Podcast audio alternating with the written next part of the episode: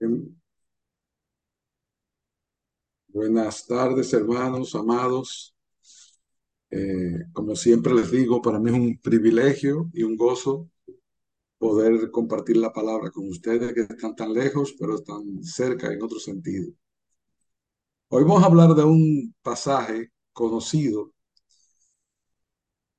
y cuyo propósito tiene que ver con conocer el corazón pastoral de Pablo y cómo nosotros como miembros de una iglesia podemos aquilatar, podemos orar, podemos apreciar cuando Dios da un don a la iglesia y también de las penurias que muchas veces esos dones pasan, producto de la incomprensión de fuera y de la incomprensión desde dentro.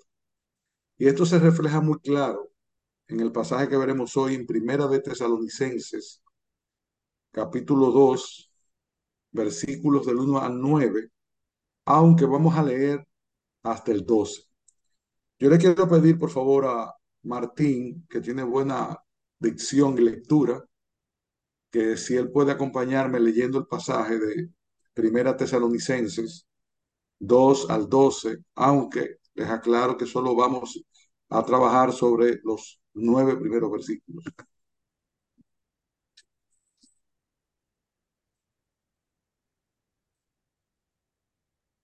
Desde el versículo 1 hasta el 12. Desde el versículo 1, claro. Porque vosotros mismos sabéis, hermanos, que nuestra visita a vosotros no resultó vana, pues habiendo antes padecido y sido ultrajados en Filipos, como sabéis, tuvimos de nuevo en nuestro Dios para anunciaros el Evangelio de Dios en medio de gran oposición, porque nuestra exhortación no procedió de error ni de impureza, ni fue por engaño, sino que según fuimos aprobados por Dios para que se nos confiase el Evangelio, así hablamos, no como para agradar a los hombres, sino a Dios, que prueba nuestros corazones, porque nunca usamos de palabras lisonjeras, como sabéis, ni encubrimos avaricia, Dios es testigo, ni buscamos gloria de los hombres, ni de vosotros, ni de otros, aunque podríamos seros carga como apóstoles de Cristo. Antes fuimos tiernos entre vosotros, como la nodriza que cuida con ternura a sus propios hijos. Tan grande es nuestro afecto por vosotros que hubiéramos querido entregaros no solo el Evangelio de Dios, sino también nuestras propias vidas, porque habéis llegado a sernos muy queridos.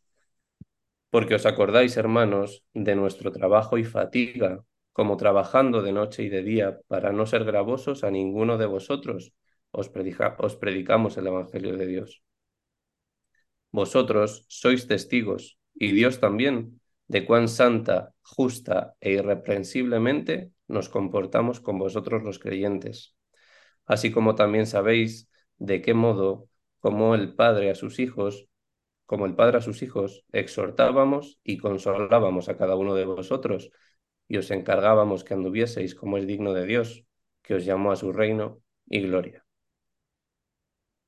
Por lo que Pablo escribe en este capítulo 2, podemos deducir que lo que estaban haciendo estos hermanos era acusando a Pablo de alguna forma de ser un falso maestro y esto con el propósito de desprestigiar los mensajes y destruir de una vez por todas estas iglesias que estaban recién fundadas. Lucas nos habla de este episodio en el capítulo 16, versos 16 al 24 del libro de los Hechos, donde Pablo y Silas fueron perjudicados de dos maneras en Filipos. Y como lo dice la palabra, ellos padecieron y fueron ultrajados. Ellos padecieron brutalmente, los azotaron, los colocaron en cepos, los acusaron falsamente y los castigaron ilegalmente. Esa palabra padecido se refiere principalmente al maltrato físico y la palabra ultrajado tiene que ver con la vergüenza pública e incluso con un abuso de tipo legal. Lo juzgaron injustamente, los enviaron a prisión, aunque no habían cometido ningún crimen. En el primer siglo, esa palabra ultrajado tenía un significado de vergüenza, era insultante, era escandalosa. Y Pablo declara que aún después de haber experimentado ese maltrato en Filipos, ellos continuaron predicando el Evangelio en Tesalónica, donde también se les acusó faltamente de traición, en el libro de los Hechos, capítulo 17, versículo 7, y fueron atacados injustamente por una turba en el 17, 5 al 6, lo que quiere decir que independientemente del testimonio de Pablo, del trabajo de Pablo por las iglesias, del amor que Pablo había mostrado, Pablo tiene que hacer una apología de su ministerio, producto de lo que se había cometido en contra de él, que al final no era algo más que desprestigiar el Evangelio como tal. Dice un comentarista, podemos presuponer que el ataque contra Pablo era algo como esto se escapó y no le han vuelto a ver ni a saber de él desde entonces. Obviamente Pablo no es sincero. Es solo uno más de esos muchos falsos maestros que vagan de un lado a otro por la vía Ignacia. Hace lo que hace solo por lo que puede obtener en términos de dinero, prestigio y poder. Ellos estamos juzgando de una manera severa y dura las motivaciones de Pablo cuando la motivación real del corazón de él era llevar el Evangelio. Y yo me imagino lo difícil, lo duro que tenía que ser para este hombre que se había entregado a la causa de Cristo, que lo juzgaran de esa forma. Pero en un sentido, no solamente se estaba juzgando a Pablo, sino que se estaba juzgando la verdad del Evangelio y el futuro de la iglesia. Porque desprestigiando a Pablo, se lograba en cierta forma desprestigiar a la iglesia. Por eso es que necesariamente el apóstol tiene que hacer una defensa de su ministerio en los capítulos 2 y 3 de esta carta. Y al hacerlo, dejó la más clara radiografía que encontramos en el Nuevo Testamento del corazón de un verdadero pastor. Si nosotros seguimos como pastores el ejemplo de Pablo, tenemos que estar dispuestos como él a hacer lo que él hizo por la iglesia, pero también es importante que la iglesia pueda entender el corazón de un pastor para poder tener más presente la oración, el cuidado, el respeto que Dios nos manda a tener con nuestros pastores. Si los miembros de la iglesia no entienden en qué consiste el ministerio pastoral, no es al pastor al que van a hacer daño, podrían causar dolor al pastor, es la iglesia misma que no va a aprovechar la labor que estos hombres puestos por Dios en aquel lugar llevan a cabo para el bien de la iglesia. Porque todo pastor puesto por Dios, bíblico, un pastor que ama a Cristo, lo que hace siempre lo va a hacer por el bien de la iglesia. Y ese era el corazón de Pablo. Y esto, hermanos, a lo que nos debe llevar es a tener más cuidado, más oración, ser considerados antes de emitir un juicio, ser bíblicos en observar las situaciones, porque de alguna manera muchas veces la iglesia hace difícil, hace complicado el trabajo del pastor que está tratando de ser fiel a la palabra. Algunas veces porque no lo entendemos, otras veces porque nos toca directamente a nosotros en algo, y otras veces porque sencillamente no nos damos cuenta que cuando desprestigiamos a un pastor injustamente, estamos desprestigiando el Evangelio y por lo tanto es la iglesia la que pierde. Cuando estos hermanos se expresaban de esa forma de Pablo, no era necesariamente de Pablo que estaban hablando. Ellos estaban hablando de la labor que estaba haciendo Pablo, que era una labor a favor de estos hombres y de estas mujeres. Por otro lado, cuando no somos balanceados en nuestro juicio, muchas veces no recibimos de una manera adecuada las enseñanzas y las admonestaciones, algo que todo pastor fiel está llamado a traer a la iglesia y que la iglesia debe recibir con beneplácito. Es verdad que los pastores debemos hacerlo con amor, con cuidado, con respeto, pero también estamos llamados a declarar lo que no se está haciendo bien también de parte de los hermanos de la iglesia. Y en ese sentido, Pablo fue acusado probablemente por hablar la verdad, o probablemente no, seguramente por hablar la verdad. En el capítulo 5 de la carta, Pablo ruega a estos hermanos a que reconozcan a los hombres que trabajan entre ellos y que os presiden en el Señor y os amonestan y que los tengáis en mucha estima por amor de la causa de su obra, no por amor al hombre, no por amor a la persona, sino por amor a la causa que un pastor fiel está llevando. Esto nos hace pensar que el ministerio pastoral es una avenida de doble vía. Tienen que haber pastores dispuestos a pastorear y a guiar la iglesia, pero también es necesario que hayan ovejas que quieran ser pastoreadas y que se dejen pastorear. Porque para que la función del pastor sea ejecutada, tiene que haber quien la reciba. No hay pastor sin ovejas, ni hay rebaño sin pastor. Y si nosotros entendemos que un pastor es puesto en la iglesia por Dios, nosotros debemos hacia ese pastor lo que la palabra nos manda en cuanto al respeto a su persona y el respeto a lo que predica y el respeto a su amonestación cuando es necesaria por el bien del alma de alguno. Pero muchas veces esas amonestaciones no son muy bien recibidas y entonces desacreditamos al pastor sin entender el daño que estamos haciendo de alguna manera. Y es lo que sucedió con Pablo. Y que sucede muchas veces con muchos pastores en muchas iglesias y de muchas formas.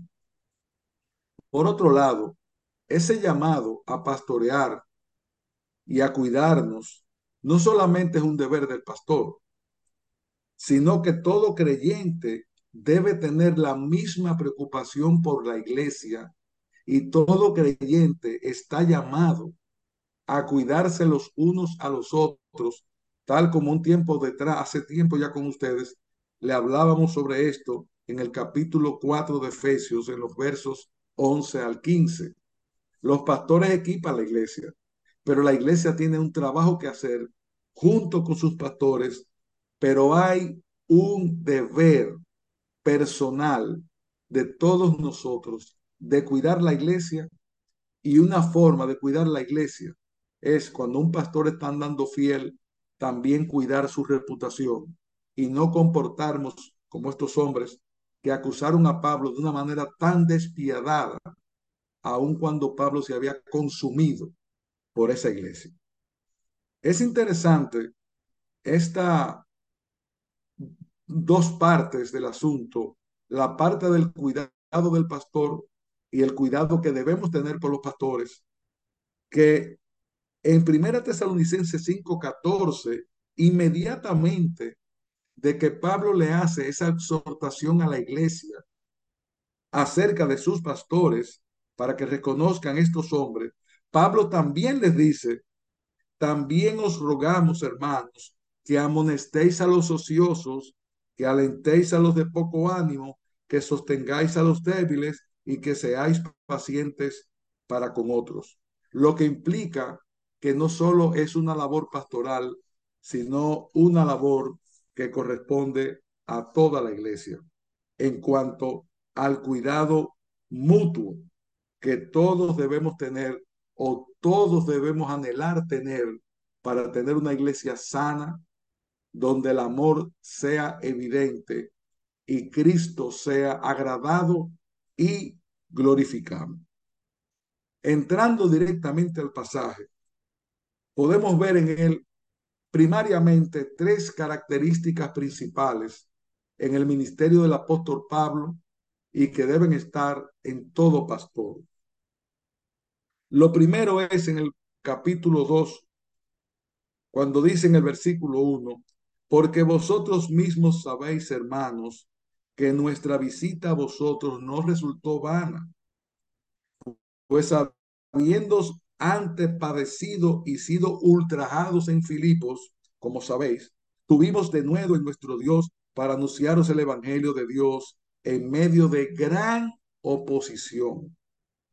Un pastor debe estar dispuesto a trabajar en medio de mucha oposición, pero no solamente de mucha oposición de tipo crítica o de tipo emocional, sino también muchas veces a arriesgar la vida si es necesario.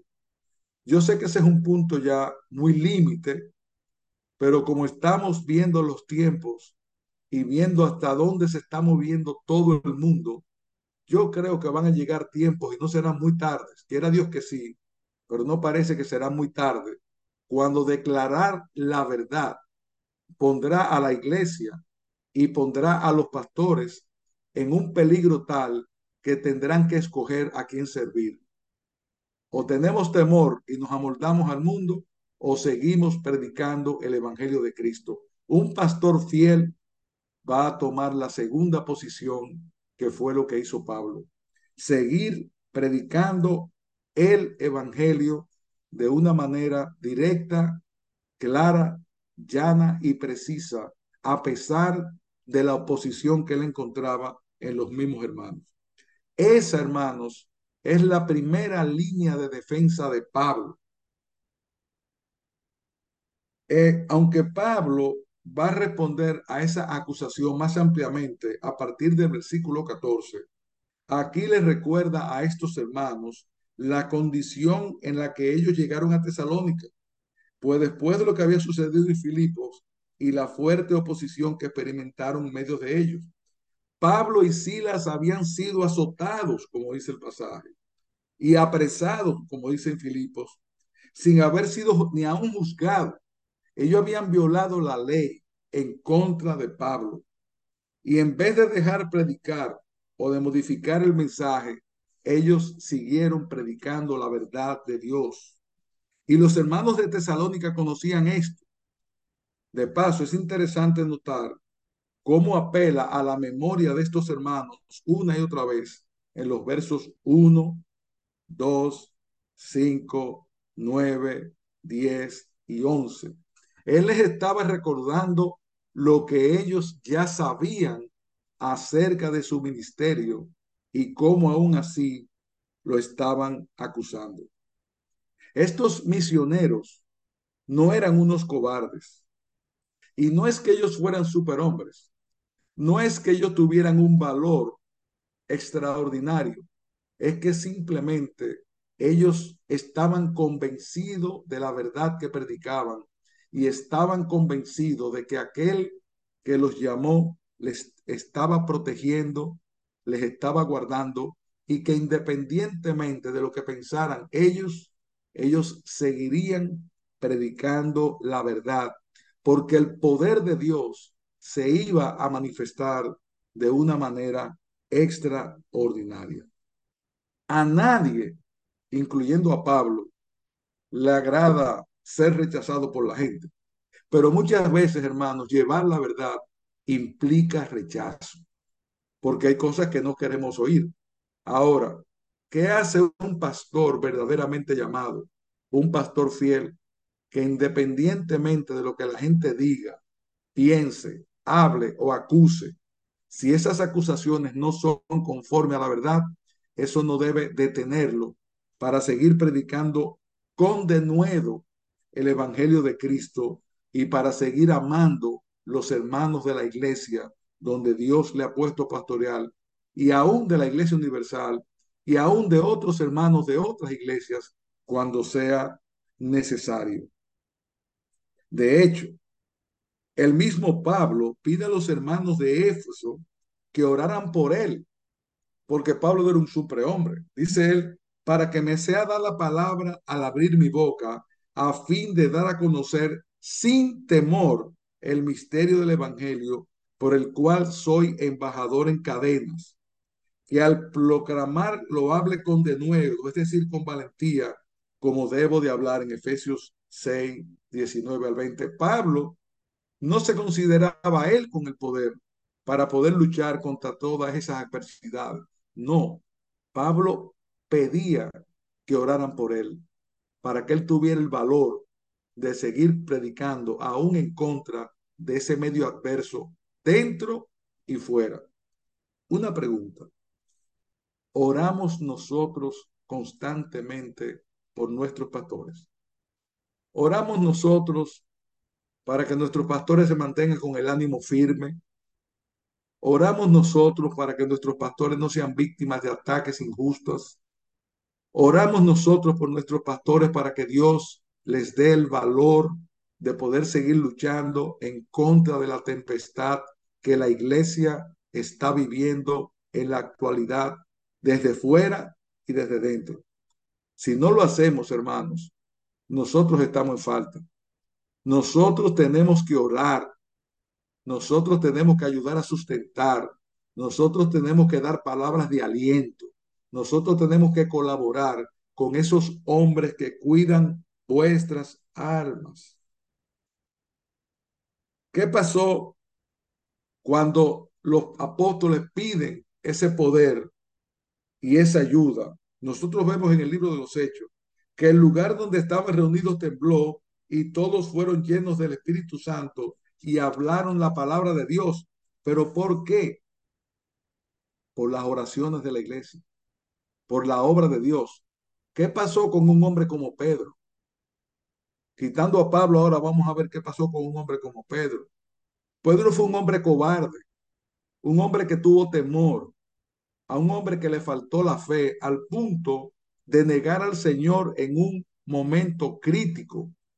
Sin embargo, cuando Dios toma a Pedro, lo hace un hombre con valor. Y ya uno ve a un Pedro diferente en el libro de los Hechos, predicando la palabra sin temor y oponiéndose a todas las falsas doctrinas.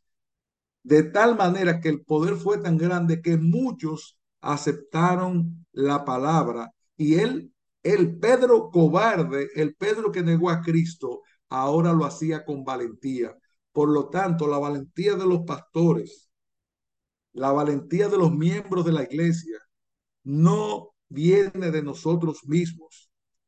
Cuando vamos a predicar la verdad, tenemos que pedirle a Dios que nos dé ese poder y esa valentía para hacerlo, que nos quite la vergüenza de hacerlo. Porque si al mundo no le da vergüenza predicar su desvergüenza, mucho menos nosotros por predicar la verdad, sea pastor o no. Y nosotros tenemos alrededor ahora mismo todos los cañones enfilados para mantenernos en oración, pidiéndole a Dios que nos guarde y de una manera muy especial a aquellos que nos pastorean, que son los que están en la primera línea del frente de batalla.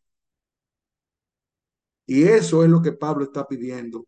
Oren por mí porque yo necesito valor. Y lo que Pablo está pidiendo es, entiendan mi ministerio porque me están acusando de una forma injusta. Por eso es que el mismo Pablo en otro pasaje dice que amando más, muchas veces se es amado menos. Pero los pastores no estamos para complacer a las personas, estamos para complacer a Cristo y predicar la verdad. Los hermanos de la iglesia están para escuchar, para respetar, para velar y para someterse a esa autoridad amorosa, porque a los que más les conviene a la misma iglesia, a esta iglesia de Tesalónica, y a esta iglesia de Filipos lo que más le convenía era escuchar la palabra que Pablo le estaba predicando, no estar atacando a Pablo. Porque ¿qué quería Pablo? El bien de ellos. Entonces, un pastor de corazón debe estar dispuesto a soportar la crítica, estar dispuesto a dar su vida si es necesario y estar dispuesto a seguir adelante aún con mucha adversidad. Y es lo que vemos en esa primera parte de este pasaje que estamos estudiando. Por otro lado, nuestro segundo encabezado, un pastor llamado por Dios está llamado a ministrar con un sincero deseo de agradar a Dios y no por una mala motivación o para decir lo que la gente quiere escuchar. Y en ese sentido es lo que dice Pablo. En el versículo 3 dice Pablo, porque nuestra exhortación no procedió de error ni de impureza, ni fue por engaño, sino que fu según fuimos aprobados por Dios para que se nos confiase el Evangelio, así hablamos, no como para agradar a los hombres, sino a Dios, que prueba nuestros corazones. Porque nunca, y esa palabra es importante, esa palabra nunca, usamos palabras lisonjeras, como sabéis, ni encubrimos avaricia. Dios es testigo, o sea, Pablo se atreve a poner a Dios como testigo de su corazón y de su motivación. Y en el verso 6 dice, ni buscamos gloria de los hombres, ni de vosotros, ni de otros. En los versos 3 a 6, en cuanto al contenido de su mensaje, Pablo les dice que su enseñanza no podía ser errónea, porque él le estaba predicando el Evangelio de Dios y cuando tú predicas el Evangelio de Dios, estás predicando la verdad. Por eso los pastores no estamos para interpretar lo que nosotros entendemos de la verdad, sino para predicar la verdad y toda la verdad. Entonces ahí no hay impureza, no hay error cuando tú te sujetas a predicar lo que Dios está diciendo a través de tu palabra. Cuando Pablo predicó el Evangelio en la sinagoga de Tesalónica, Lucas nos dice en el versículo 17 del libro de los Hechos que durante tres sábados consecutivos discutió con los judíos, declarando y exponiendo por medio de las escrituras que era necesario que el Cristo padeciese y resucitase de los muertos, y que Jesús, a quien él anunciaba, decía él, es el Cristo. Pablo fue a la sinagoga a qué? A predicar a Cristo. Pablo fue a la sinagoga a predicar la verdad y lo que Pablo estaba predicando era la escritura.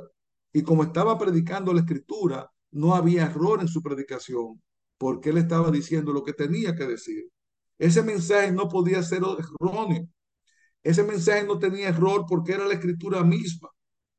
Por lo tanto, hermano, si nosotros tenemos en nuestra iglesia la gracia, la bondad y el regalo de Dios de tener un pastor que predica la palabra de Dios.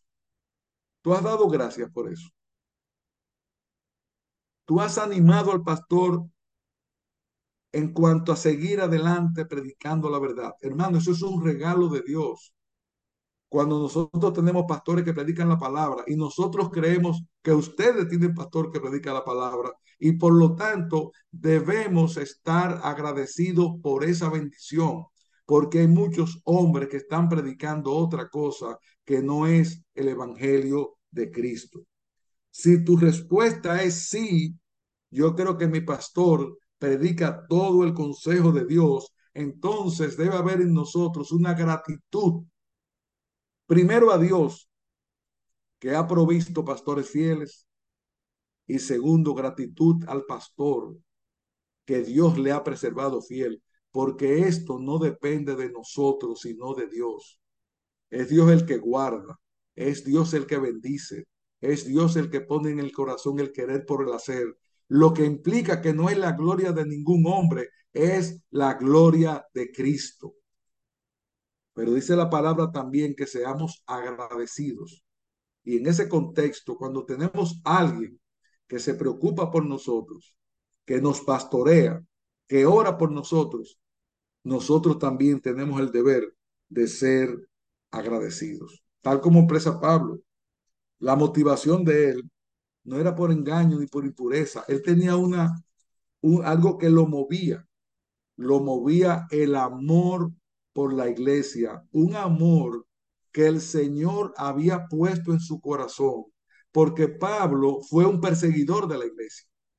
Y ahora aquel que fue un perseguidor de la iglesia fue un amante de la iglesia, al punto tal que al día de hoy estamos nosotros usando la palabra de Dios inspirada a Pablo para traernos doctrina en la iglesia de Cristo en el año 2023.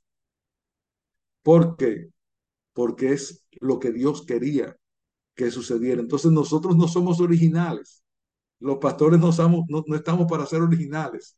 No, los pastores estamos para llevar el consejo de Dios conforme a lo que dice ahí, porque falsos maestros los hay en cantidad, hombres fieles, no tantos. Pero ¿qué debemos hacer? Pedir a Dios que siga levantando hombres fieles a los cuales la crítica, la adversidad y los problemas alrededor no lo lleven a amoldarse al mundo. Nosotros no estamos aquí para contentar a nadie. Nosotros estamos aquí para contentar a Cristo. Y muchas veces contestar a Cristo, predicar a Cristo y decir la verdad conlleva críticas. Con, con, conlleva críticas. Sin embargo, ustedes ven los falsos maestros cómo están llenos de seguidores. Porque no hablan la verdad. Simplemente se van acomodando al tiempo y van acomodando la verdad al gusto de la gente. Y un pastor fiel no está llamado a eso un pastor fiel está llamado a decir lo que tiene que decir. Pablo y Timoteo no pertenecían a ese grupo. Pablo y Timoteo eran pastores fieles que aún con la persecución iban a seguir, predicaron la verdad. Iban a seguir predicando el perdón de Cristo para todo aquel que cree. Iban a seguir advirtiendo a los inconversos lo terrible de lo que les esperaba aun cuando ese mensaje no fuera agradable. Pablo y Timoteo no se iban a callar la boca. Cuando comenzamos a querer tratar de agradar a la gente, tarde o temprano comenzamos a editar el Evangelio.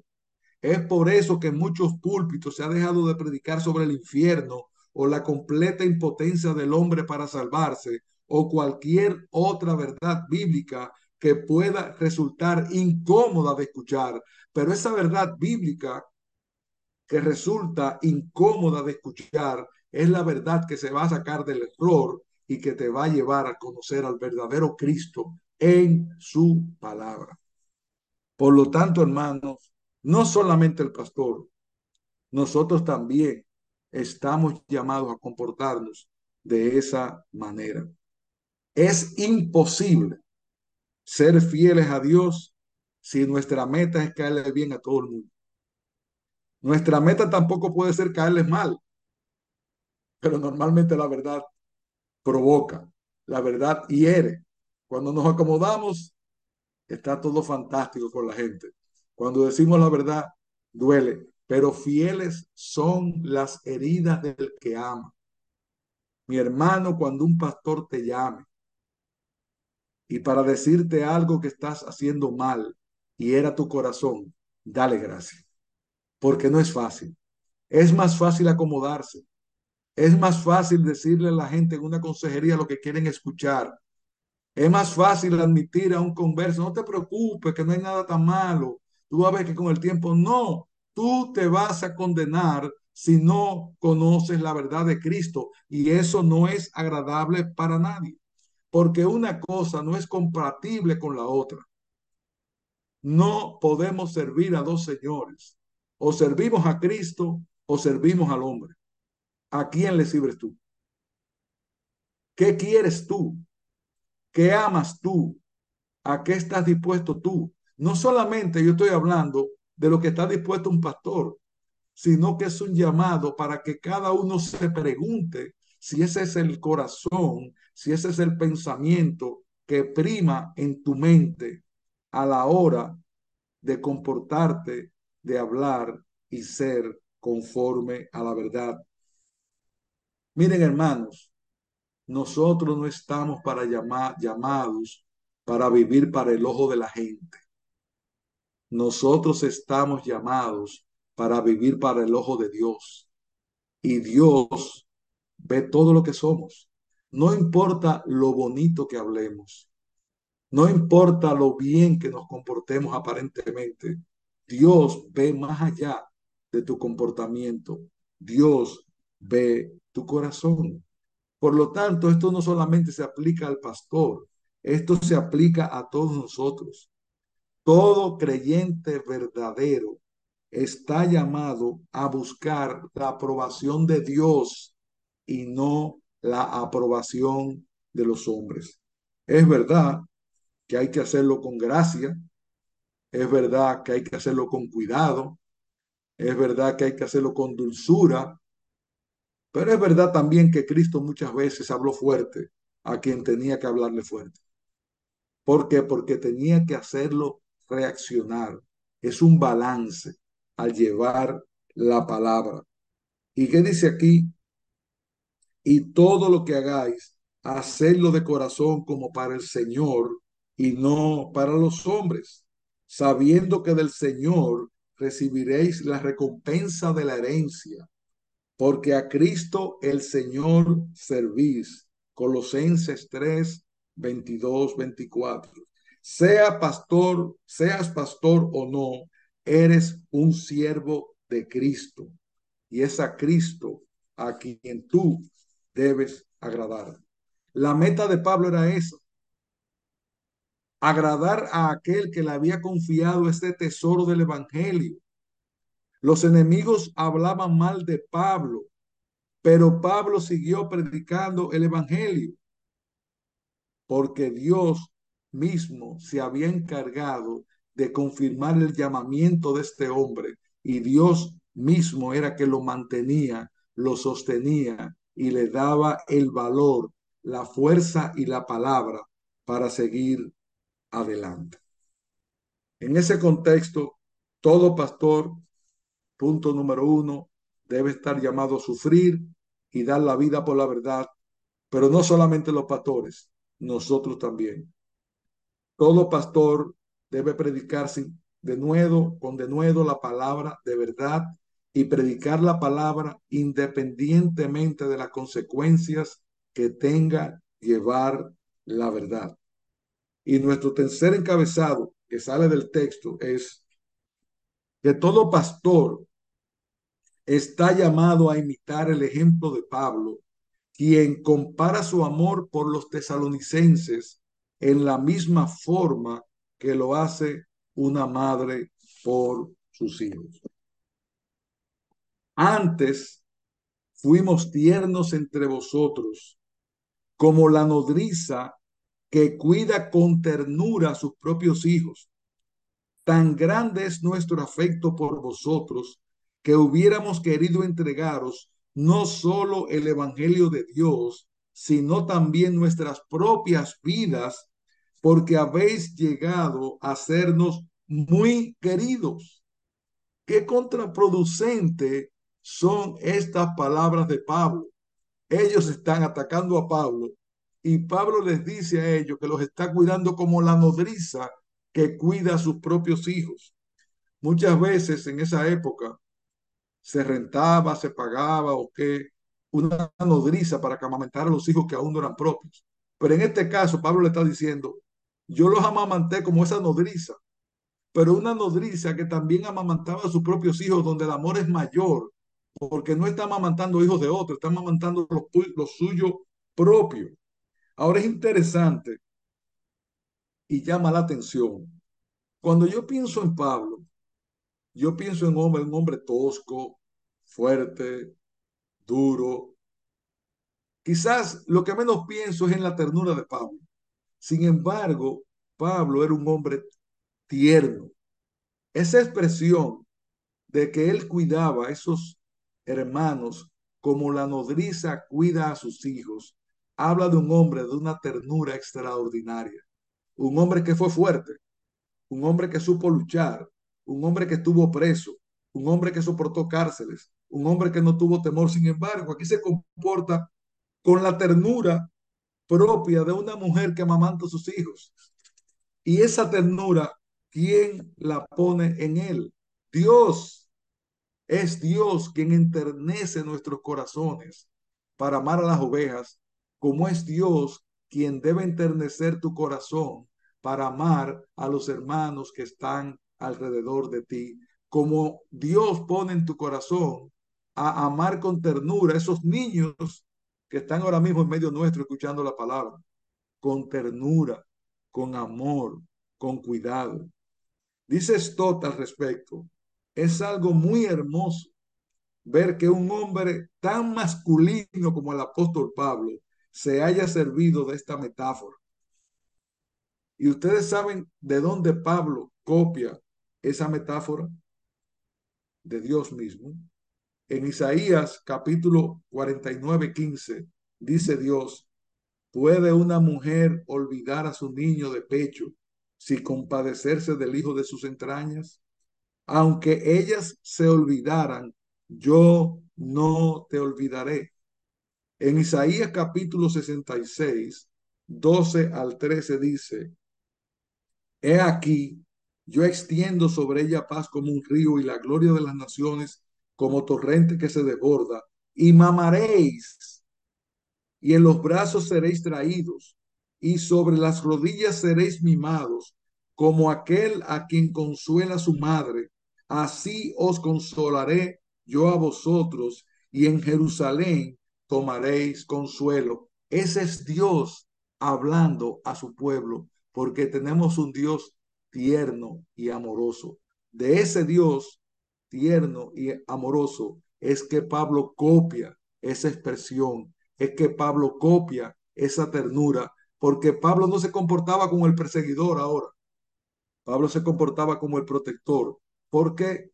Por la obra de transformación de Cristo en su corazón. Ya Pablo no era Pablo. Ahora Cristo vivía en Pablo, como dice en Gálatas. Y ya no vivo yo.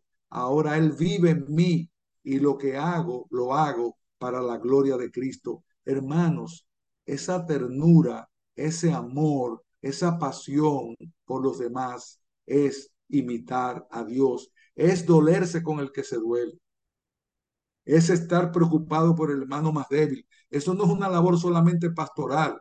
Todos nosotros debemos ser como la nodriza que cuida a esos pequeñitos más débiles, a esos que están comenzando a caminar en la fe, con cariño, con amor, con ternura, aunque esa ternura implique muchas veces, como implica con nuestros hijos, tener que llamarles la atención de una forma fuerte. ¿Para qué?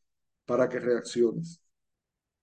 Pero aún así, vemos un balance en esa autoridad, porque en Gálatas 4:19 el mismo Pablo dice, hijitos, por quienes vuelvo a sufrir dolores de parto hasta que Cristo sea formado en vosotros.